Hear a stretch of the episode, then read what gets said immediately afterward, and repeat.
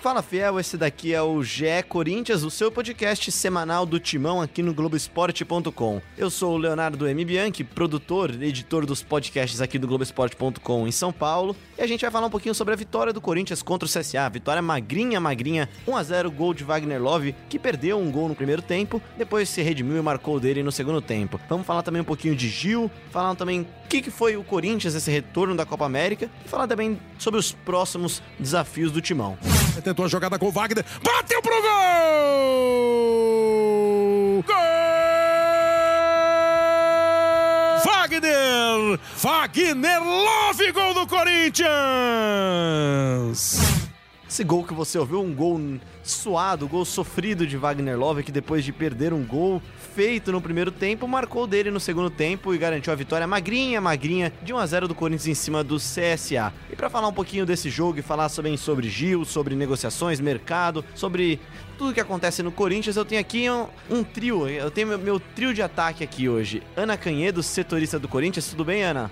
Boa tarde, Léo, tudo bem? Animadíssima com a presença de Diego Ribeiro entre nós hoje. Você vê que ela já, já quebrou todo o encanto da surpresa, já, já apresentou nosso elemento surpresa, mas ele vai ser o último. Marcelo Braga, o outro setorista do Corinthians, que já que a gente não tem o nosso terceiro elemento original, que é o Bruno Cassucci, que tá chinelando nas suas férias, tudo bem, Braga? Tudo bem, tudo ótimo. Prazer estar aqui com o Diego Ribeiro. Bom, agora sim, então chegamos a ele, Diego Ribeiro, o cara que trouxe o grande pensador corintiano de hoje, né, Diego? Pois é, é um prazer inenarrável estar aqui com vocês hoje. Vamos falar um pouquinho desse Corinthians. O bonde de Guarulhos, né? Diretamente de Gru para a redação da TV Globo aqui na Berrine. Se você ouvir algum barulho no fundo, é uma redação, então tem barulho. O nosso primeiro papo, claro, não poderia ser outro, vai ser fazer uma análise, vamos bater um papo sobre como é que foi o jogo do Corinthians ontem. Ontem, para quem tá ouvindo na segunda, se você tá ouvindo na terça, anteontem e assim por diante. O jogo de domingo às 4 horas da tarde na Arena Corinthians. É, Corinthians atípico finaliza o triplo de sua média, vence CSA na insistência. Diego Ribeiro, autor dessa bela análise, pode começar dizendo quais são as suas impressões sobre esse jogo, Diego. Pois é, Léo, é... é mais ou menos isso que tá escrito aí, né? é... Tá ouvindo aqui é, à toa. É brincadeira, é brincadeira. É... Insistência. Insistência é a palavra porque o Corinthians jogou contra o talvez o pior time do campeonato. Que isso, que isso. Não, o pior. Apesar de não ser o Lanterna, o Lanterna é o Havaí ainda, né? Mas o CSA é um time que só marcou três gols em 10 rodadas. É, então não seria exatamente um time a oferecer perigo ao Corinthians na arena. Então era natural que o Corinthians é, tivesse o controle das ações, tivesse a posse de bola, é, tentasse finalizar. Foram 27 né, no jogo inteiro. E aí vem a questão do triplo porque até o jogo deste domingo a média era de pouco mais de 8 por jogo. Né? O jogo contra o Santos, o último antes da parada para a Copa América, três finalizações, né? Um desempenho é, pífio, como diria o outro, né? É, então era natural que o Corinthians fizesse esse tipo de jogo eh, e o torcedor acho que não deve esperar uma atuação como a, de, como, a, como a desse domingo contra o CSA em outros jogos, até contra o Flamengo, o rival do próximo domingo. Eh, porque o CSA é um time que se fechou, que o Corinthians teve que propor, né? E todo mundo sabe a dificuldade que esse Corinthians tem de, de estar com a bola nos pés, né? Ter a posse de bola, tentar criar. Eh, tentou pelos. em vez de tentar pelos lados, ficou afunilando muito o jogo, né? Pedrinho indo para dentro, Cleison indo para dentro dentro, uh, Wagner Love uh, brigando no meio dos zagueiros e o Ralf em campo durante 60 minutos, né, sem necessidade alguma, não tinha ninguém para ele marcar. É, só a partir do, dos 15 do segundo tempo, foi, foi quando o Ralf deu lugar ao Regis, e depois também a entrada do Bozelli, aí o Corinthians começou a criar de verdade, começou a incomodar, é, começou a fazer o Jordi, goleiro do CSA, trabalhar. Trabalhou muito bem, inclusive. Mas foi na insistência, foi na marra, uma vitória de 1 a 0 magrinha, uh, três pontos, lógico lógico, mas ainda há muito a se evoluir nesse ataque aí. Ela tá trazendo agora então o Marcelo Braga e a Ana Canhedo pro nosso papo. O Corinthians criou, criou muito e criou muito pelo alto, né? E aí chama a atenção já o nosso primeiro debate aqui que o atacante que faz os gols pelo alto não tá jogando, né, Braga? É, o Mauro Bozelli entrou ali no final do segundo tempo. O Gustavo também, que é um outro jogador forte no jogo aéreo, não está disponível nesse momento para o Carilli. É, eu, eu, não, eu não achei tão lamentável assim, a atuação do Corinthians. É, óbvio que era o, o rival ideal para pegar, né? O CSA, um dos piores times do campeonato, segundo. É, não, lamentável, não, não digo lamentável, mas é para ter o pezinho no chão. É, pra ter o pezinho no chão. Eu acho que mostrou que foi a- o, é o Corinthians até agora no ano, né? É, dava, obviamente que todo mundo esperava mais desse jogo e tal, mas é, o Corinthians conseguiu criar algumas coisas. No primeiro tempo, se o Love faz aquele gol, que foi uma chance clara de contra-ataque, é, o Corinthians poderia ter mais facilidades. Se a bola do Sornosa de falta entra, era mais um gol. Se o juiz tivesse dado o pênalti no Danilo Avelar, a gente estaria falando hoje de uma goleada. De um, Se o de um- Corinthians faz o gol no primeiro tempo, o Gabriel teria entrado no intervalo? Diz- dizem as redes sociais. Ah, de, não sei, difícil analisar, mas é. Eu acho que é, foi um, um bom rival pro Corinthians. A gente esperava mais, obviamente, um resultado maior, mas foi um time que mostrou alguma coisa que nos amistosos não estava conseguindo mostrar. É, criou um pouco mais, poderia ter tido um, um placar mais elevado, mas obviamente que é um time que ainda irrita muito o torcedor. No primeiro tempo errava passe é, a torto e a direito, né? Teve um lance que teve uma falta pro Corinthians que o Ralf foi bater rapidinho pro Cleison, um não, não olhou pro outro e parecia um lance de, de trapalhões. É, é um time que não tá pronto, mas é, mostra alguma evolução. O problema é pegar o Flamengo na próxima rodada e, e voltar cinco casinhas, né? Bom, Ana Canhedo, se o time não está pronto agora em 15 de julho, que é o dia que a gente grava, o que, que você tem a dizer sobre o jogo de ontem? Não, assim, é, o que me chamou a atenção é que finalmente o Corinthians conseguiu protagonizar o jogo, né? Assim, é, incomodar o adversário, chutar gol até no primeiro tempo aí, que o Diego comentou que, que não foi tão bom assim, mas é, de fato o time conseguiu se aproximar ali da área, né? Um negócio que estava muito em falta nos últimos jogos. Tem uma dificuldade imensa para chutar gol, uma dificuldade imensa para chegar perto da área e, e fazer com que o rival trabalhe ali na zona defensiva. Mas eu queria destacar é, também a presença do Fagner nesse jogo, né? É um jogador importantíssimo para o Corinthians. É, o jogo passa muito ali pelo lado direito, é, com ele, com o Pedrinho, até com o Júnior Urso mesmo, fazendo triangulações. O próprio Pedrinho falou sobre isso depois do jogo de ontem, da importância de jogar perto do Fagner. E o Fagner é, assim, fundamental para o time. As, as, as ultrapassagens deles, a, a chegada dele à área é im- importantíssimo. O jogo até passou muito pouco pelo lado do Cleison, né? Até um pouco sumido na partida de ontem. Teve muita dificuldade ali pelo lado esquerdo. Mas, assim, é, em relação ao que o Corinthians vinha apresentando na pausa e em relação ao que fez aí na intertemporada, é, finalmente a gente conseguiu ver alguma evolução daquilo que a gente conversou aqui no podcast da semana passada, né? Finalmente o time apresentou ali alguma coisa de diferente e deu, assim... O Carilli gostou do que ele viu, pelo que ele falou na coletiva. Ele gostou bastante, assim. Até, até a, a própria fala dele, ele, ele destaca isso, do, de criar acima do normal e de apresentar alguma coisa muito diferente do que vinha jogando. Então vamos ouvir essa fala do Carilli, então, antes de voltar aqui o nosso papo. Hoje já foi bom, né? A gente já chegou, criou, viu o Sornosa mais perto da área, viu os Júnior Urso fazendo as combinações lá com, com o Fagner e com o Pedrinho. No primeiro tempo nosso foi de um volume bastante legal. Essa está sendo a minha busca. Hoje acho que a gente já deu um passo importante. Tem uma semana inteira para trabalhar aí, para depois entrar aí contra Flamengo, Sul-Americana e Fortaleza e depois é, Uruguai lá para a gente fazer o segundo jogo da volta. Hoje a gente deu um crescimento legal, sim. É, não fizemos gols, mas a gente criou, né? Que a gente estava até com dificuldade para criar, mas hoje a gente conseguiu criar mais do que o normal. Bom, é isso. O Corinthians criou mais oportunidades do que está acostumado a criar, como disse o próprio Diego na análise dele. E dessas bolas, 32 vezes a bola veio pelo alto. O que, que isso indica pra vocês? Acho que a Ana quer falar primeiro, Ana. Não, é que ah, ainda falando, você fala um pouquinho do, de que o Corinthians abusou das bolas alçadas à área, né? E aí a gente tem o Gil como um elemento novo aí. É, deu pra reparar, assim, que em todos esses lances, escanteios, cobranças de faltas, em todos os lances ele tá lá na área. E aí é uma opção a mais ali pro Carilli treinar, uma opção fortíssima. Ele, inclusive, quase fez gol ontem, né? Teve ali, se não me engano... Ele chegou a marcar, Ele né? marcou, e o juiz Teve deu um gol impedimento. impedido, é, exato, exato. Bandeira deu impedimento, mas ele teve outras oportunidades que, que por pouco ele não marcou. Então, assim, é um- uma, uma possibilidade nova e muito boa pro Corinthians no jogo aéreo. É, e é um jogador que passa uma segurança enorme pro torcedor, né? O pessoal da Arena Corinthians que via o, o Gil em campo sentia uma outra sensação quando vê aquele quarteto O defensivo. voltou, né? É, um jogador que realmente passa muita tranquilidade, ele joga é muito sério, né? Um, um cara que, que trouxe um acréscimo pro Corinthians. Foi o único reforço contratado agora nessa janela, mas é um baita reforço. Né? É, e um impacto positivo para o torcedor, né? É, sofreu um pouquinho no, no, no início do ano, o torcedor ainda é, não confiando muito no Manuel e no Henrique, e, e também nos amistosos é, com uma defesa praticamente reserva, e ter de volta, além do Gil, o Cássio e o Fagner, né? Apesar de o Cássio mal ter trabalhado, foi um espectador de luxo da partida. A gente, a gente, desculpa, a gente falou no primeiro podcast, no primeiro episódio, sobre o Gil, né? Do, dos seis meses que ele ficaria. A Ana esteve lá na entrevista coletiva dele, da apresentação. É, pelo que ele fala, ele dá quase certo que vai ficar nos próximos anos aí no Corinthians, né, Ana? Não, exatamente. É, na entrevista coletiva ele se mostrou muito grato, assim, muito feliz de estar. Tá... Ele destacou várias vezes que ele estava voltando para casa, né? E aí ele foi, claro, questionado sobre essa história dos seis meses e, e assegurou que no ano que vem ele estará no Corinthians e vai, vai cumprir esse contrato que ele que está encaminhado já. Até mudando a chavinha, já que vocês já anteciparam o segundo assunto do nosso podcast, que é o Gil.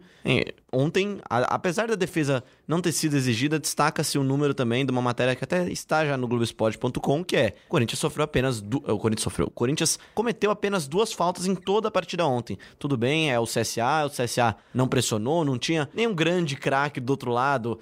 Digamos que o Newton não deu tanto trabalho assim para a defesa, o camisa 10 do CSA não conseguiu desequilibrar o jogo ontem, né? Pois é, ontem era um jogo que o Ralph é, poderia ter assistido de casa, sentadinho no sofá, tranquilo, porque ele não era necessário nessa partida. E não jogou mal, né? Não tipo, jogou mal. Acho que ele até teve mais espaço para ir para frente, é, apareceu no ataque. Daquele não... jeitão dele, um pouquinho mais estabanado, mas óbvio, porque... Estabanado? E aquele é. chute que ele deu que quase entrou? É, ele, que, então, ele, ele quase, repetiu ele do Flamengo. Ele, um teve um lance também que ele invadiu a área, ele cruzou, Sim, teve porque, um lance Exatamente porque ele notou que é, no espaço que ele costuma atuar, ele não tinha o que fazer ali, acabou ajudando mais no ataque.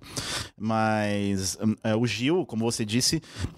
teve uma atuação tranquila, né? O, Corinthians não sofreu praticamente, né? Fora um ou outro contra-ataque no primeiro tempo. E teve essa questão das duas faltas, né? É, há de se ressaltar que o Fagner tomou cartão amarelo no primeiro tempo, mas foi um lance em que o juiz deu vantagem, então não contou como falta. Então foram duas faltas. Uma do Sornossa, aquele lance em que ele divide com o goleiro do CSA e acaba fazendo a falta, e uma do Fagner já nos acréscimos também, uma disputa pelo alto. Uma coisa que eu achei é, interessante, teve um lance, acho que no primeiro tempo, tempo que o Apodi é, sai para puxar um contra-ataque, um contra um, acho que é ele contra o Fagner, assim. E, e, aí você assistindo pela televisão, você não, não tem a. Eu tava em casa de folga, tá? Por isso que eu tava assistindo pela televisão. Chinelada. E aí é, você não sabe exatamente o que, que tem na defesa, você vê um contra um e fala, bom, agora ferrou, o Corinthians vai tomar o gol. Mas aí o, o Fagner consegue retardar o, o Apodi e chega o pessoal para cobertura, então mostra que a defesa do Corinthians é realmente organizada, eles caras são bem entrosados. E aí né? o Apodi tropeça na bola e acaba perdendo ela também, né? Exatamente. Tem esse detalhe aí. Mas o time defensivamente é organizado e com o Gil e a volta do Fagner e a volta do Cássio, isso tende a, a, a se mostrar ainda mais forte. O problema é que às vezes é organizadinho até demais, se é que vocês me entendem. É, fica muito preso naquilo em que se propõe a fazer desde o início do jogo e demora a se soltar, que foi o que aconteceu ontem também. Demora para soltar as amarras, como disse Exatamente. brilhantemente Diego demora Eu diria um que, que o Diego tá quase concordando com o Fábio Carilli que falta aquele jogador de profundidade, talvez, para Sem sombra ali no meio-campo, nem que seja um cara que jogue aberto ou que seja um meia que chegue atrás do, do centroavante, que nesse caso seria o Wagner Love. Então acho que você tá concordando com o Carilli, é isso? Não, nesse ponto eu concordo. O que eu não concordo com o Carilli, e acho que boa parte dos torcedores que estavam lá ontem não concordaram, é que o, Car o Carilli, como a gente diz popularmente, ele meio que cortou, cortou a vibe da galera, né?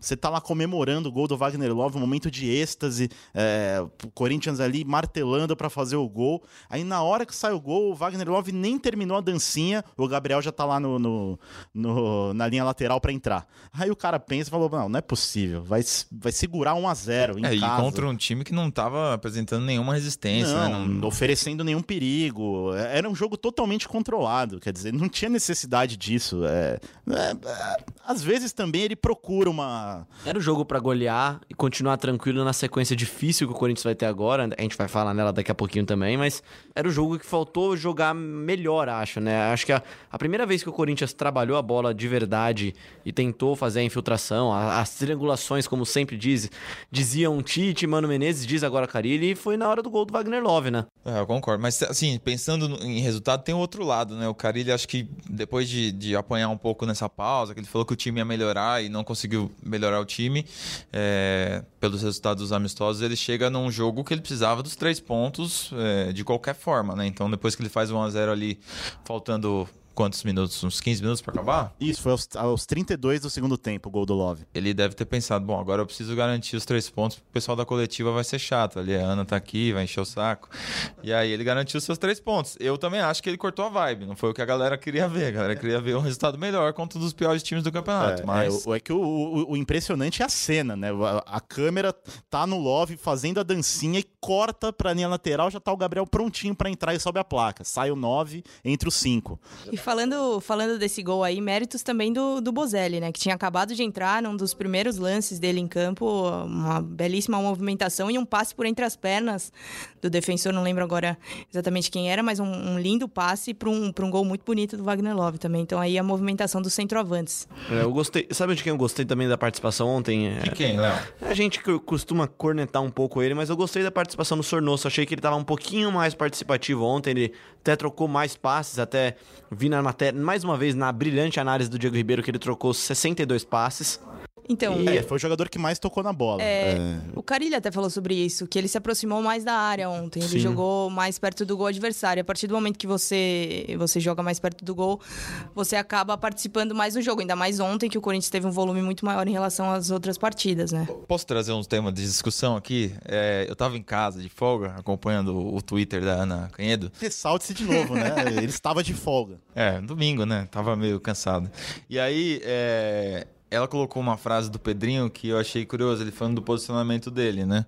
É, que ele prefere jogar pelo lado, mas que ele entende que jogar pela direita é importante, porque o funcionamento do time é, é melhor assim, ele, o Júnior Urso o, o, e o Fagner por ali.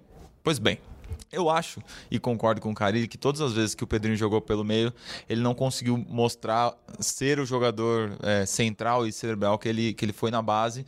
E todas as vezes que ele jogou pelo lado, ele conseguiu cumprir a função. Não todas, né? Mas muitas vezes que ele jogou para ele, cumpriu a função. E pelo meio, acho que todas as vezes que ele recebeu chance, ele não conseguiu é, ser o, o Messi que muita gente acha que ele é. Pois é, e tem ainda é, isso a gente fala desde 2017, ainda tem a questão física, né?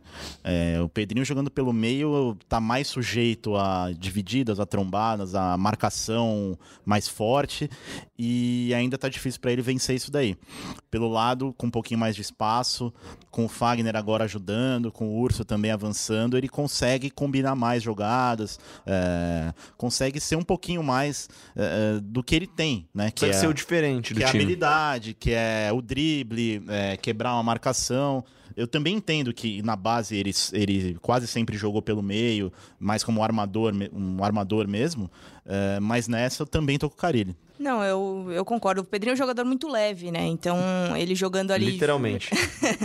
ele jogando ali com o Fagner, eu acho que ele pode dar mais pro time do que se ele ficar preso na marcação pelo meio-campo, porque ele certamente sofreria com a marcação ali no setor. Essa, esse posicionamento do Sornoso um pouquinho mais perto da área pode ser aí algo promissor pro Corinthians testar, porque na pausa, na intertemporada, até nessa discussão ainda, o cara ele testou o Cleison, né? E assim, eu acho que o Cleison é, é muito parecido com o Pedrinho, um jogador mais leve, um jogador que vai bem no um contra um ali pela linha de fundo, pela lateral. Então, assim, acho que nessa discussão aí eu, eu prefiro o Pedrinho também aberto pela direita. Pela direita, para jogar com, com o Fagner, para jogar com o Júnior Urso, mais ou menos o que ele falou mesmo ontem ali. Tem o pé esquerdo para bater também pro gol, né? Exatamente, é ele pode boa. puxar a bola, puxar os lances pro meio campo, até tem essa uma finalização muito boa, mas eu, eu acho que eu tô com o Carilli, né? É, o problema é que, é, como o Carilli disse também, falta tem faltado um jogador de profundidade e espera-se que o Everaldo seja esse jogador. O Cleison e o Pedrinho, eles têm jogado muito para dentro né? O Pedrinho corta para a esquerda, o Cleison corta para a direita. E aí acaba. Parece, parece o Robin da Holanda, né? Exato, né? mais um pouquinho abaixo, talvez. É, mas os dois é, vêm fazendo a mesma coisa e vêm afunilando o jogo, quer dizer, e aí essa profundidade acaba faltando. Nessas. Será, assim, desculpa te interromper, mas nessa o Corinthians joga dessa forma há algum tempo já, né? Eu fico me perguntando, talvez, se não esteja um pouco manjado pelos adversários, talvez seja essa outra discussão. Eu já nem lembro como, quando o Corinthians não jogava desse jeito, sem dois pontas ali é, que marcam com o lateral. Por exemplo, ontem jogou por quantos minutos com o Bozelli e Love? Ah, o Bozelli entrou um pouquinho antes, do, uns 15, 20 minutos no máximo. Então, é difícil ver o Corinthians jogar com dois atacantes, né? Só circunstância de jogo, tira um volante, põe mais um e vai pro abafa. Mas pensar num esquema com dois atacantes, eu não consigo mais pensar no Corinthians assim. E seria uma alternativa, de repente? É, vou citar aqui, por exemplo, eu vi, eu vi nas redes sociais aí o pessoal comentando, pô, será que não daria pro Corinthians jogar com o Love e o Bozelli, fazendo mais ou menos, tá, a comparação é um pouquinho cruel, mas fazendo um pouquinho do que o Cavani e o Soares faz na seleção do Uruguai?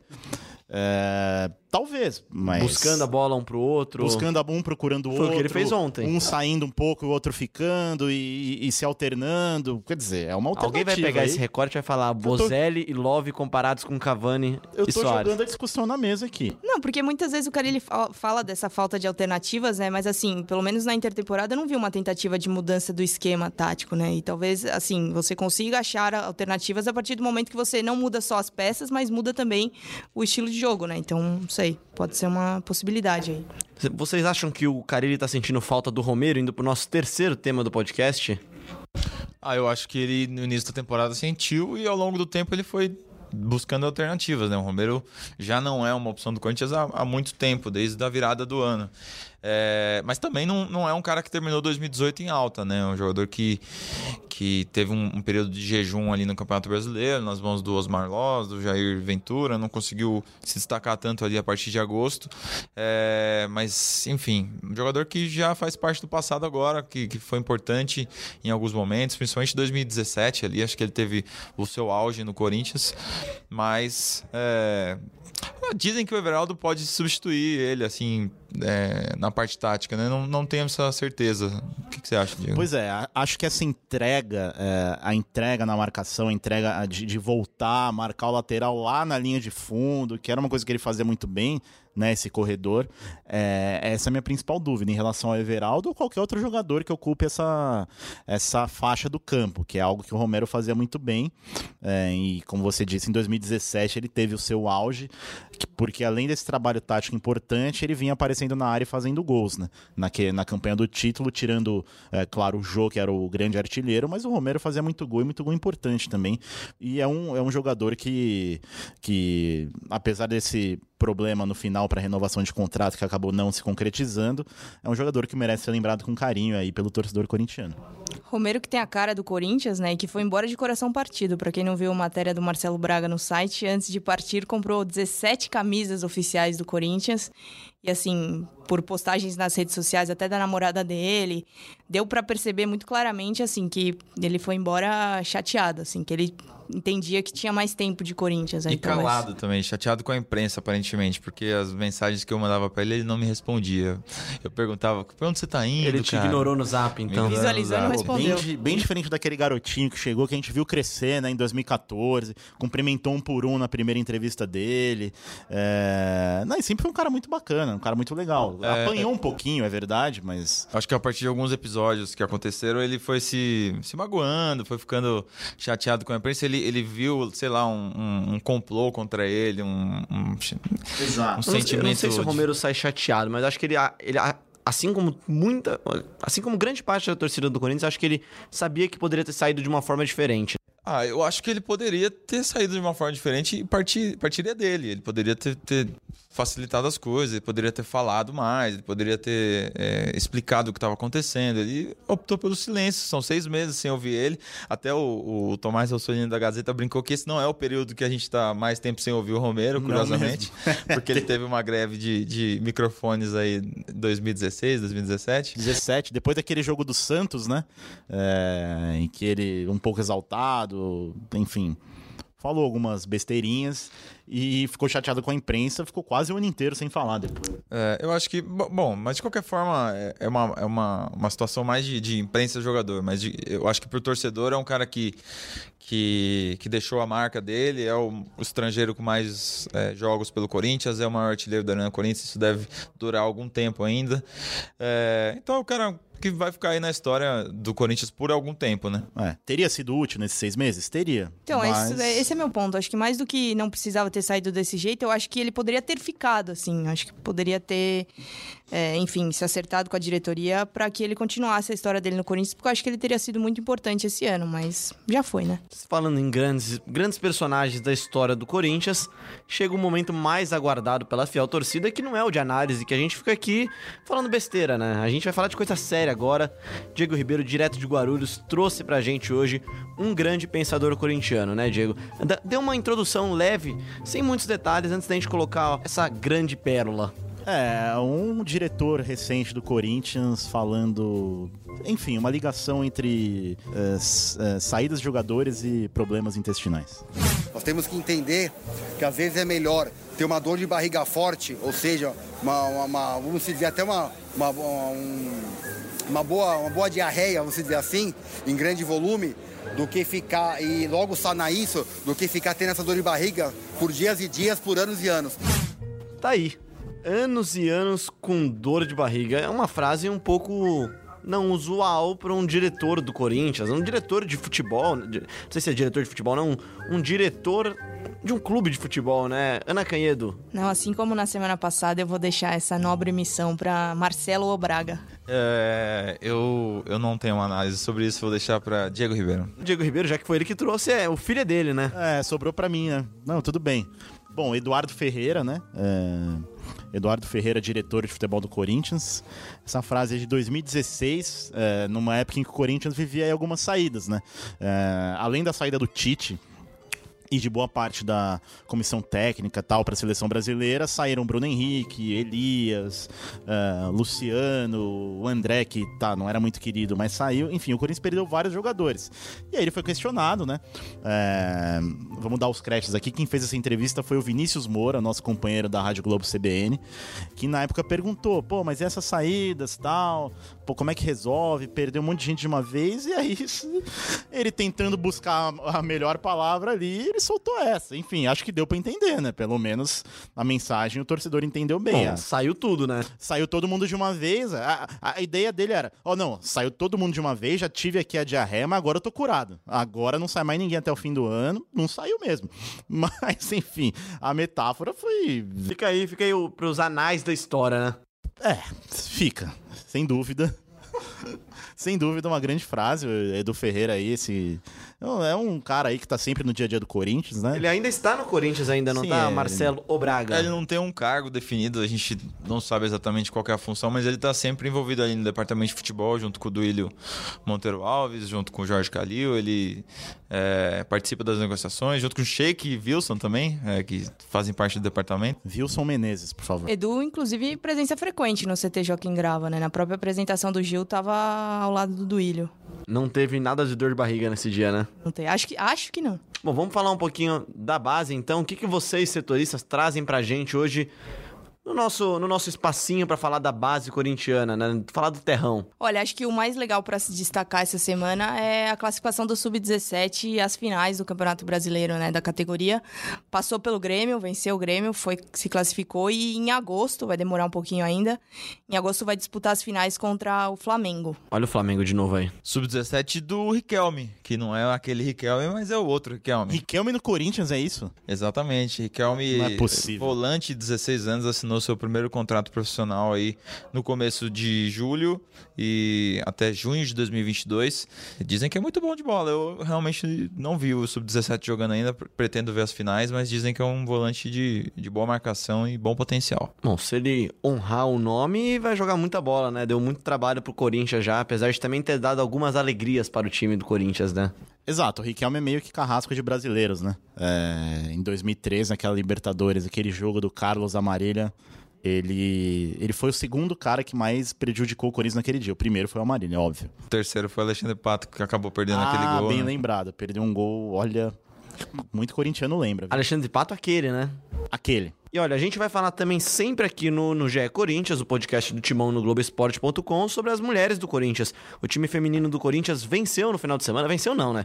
O que falta de gol pro Corinthians contra o CSA sobrou pro Corinthians contra o São Francisco da Bahia, 9 a 0 com três gols da Milene, estreia da Tamires, lateral esquerda da seleção brasileira, também marcou o dela, deixou também, deixaram gols também Gabi Nunes, Pardal, Mimi, Diane e a Vitória Albuquerque. Algo a destacar, Ana, por favor? É, a gente até comentando aqui antes de, de começar o podcast que o Corinthians, com a chegada da lateral esquerda Tamires, ele tem agora uma base da seleção brasileira, né? A base defensiva dele é da seleção brasileira feminina. Além da própria da lateral Tamires, né? Ele ainda tem no elenco a goleira Letícia, que foi reserva da, da Bárbara na última Copa, e as zagueiras Érica e, e Mônica. A Érica acabou cortada do torneio por lesão, mas tem a Mônica também. E antes de encerrar o nosso bate-papo aqui, o Marcelo Braga vai atualizar pra gente a agenda do Corinthians nos próximos, nas próximas semanas. É uma sequência dura, né? Sequência dura que se encerra com um clássico, né? Um derby contra o Palmeiras em casa, certo, Braga? É isso aí. É, nesse domingo, o Corinthians enfrenta o Flamengo em casa, né, no seu segundo jogo consecutivo dentro da Arena. Depois,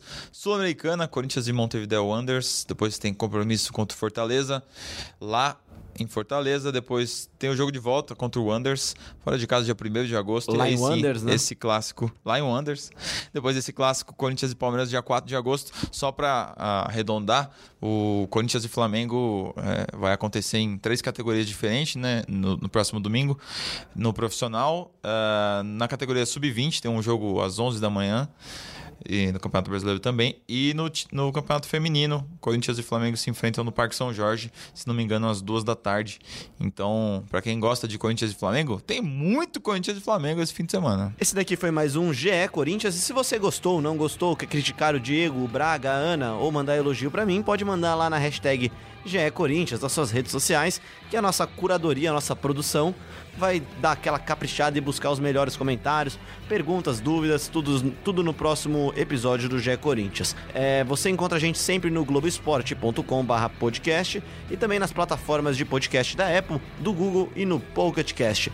Ana Canhedo, muito obrigado pela participação. Foi uma honra participar, um podcast recheado de comentários ácidos e informativos de Diego Ribeiro e semana que vem a gente tá aqui de novo. É, o pessoal de Guarulhos ele tá pegando, tá- pegando um pouquinho pesado com o Corinthians. Obrigado, Braga. Valeu, obrigado, um abraço para Guarulhos, pessoal que estiver assistindo lá. Assistindo não, ouvindo, né? Um podcast. então, é, é isso aí, um abraço para Guarulhos. Diego Ribeiro, muito obrigado pela grande participação. Eu fico honrado quando o Diego Ribeiro está entre nós. Eu que agradeço, a honra é toda minha. Um abraço também para Guarulhos, é, para todo mundo que tá ouvindo, assistindo, dirigindo, correndo, enfim. Fiquem ligados aí, semanalmente estaremos aqui, né? A gente volta então semana que vem para trazer tudo sobre a próxima rodada, sobre as outras, todas as novidades. Aquele abraço.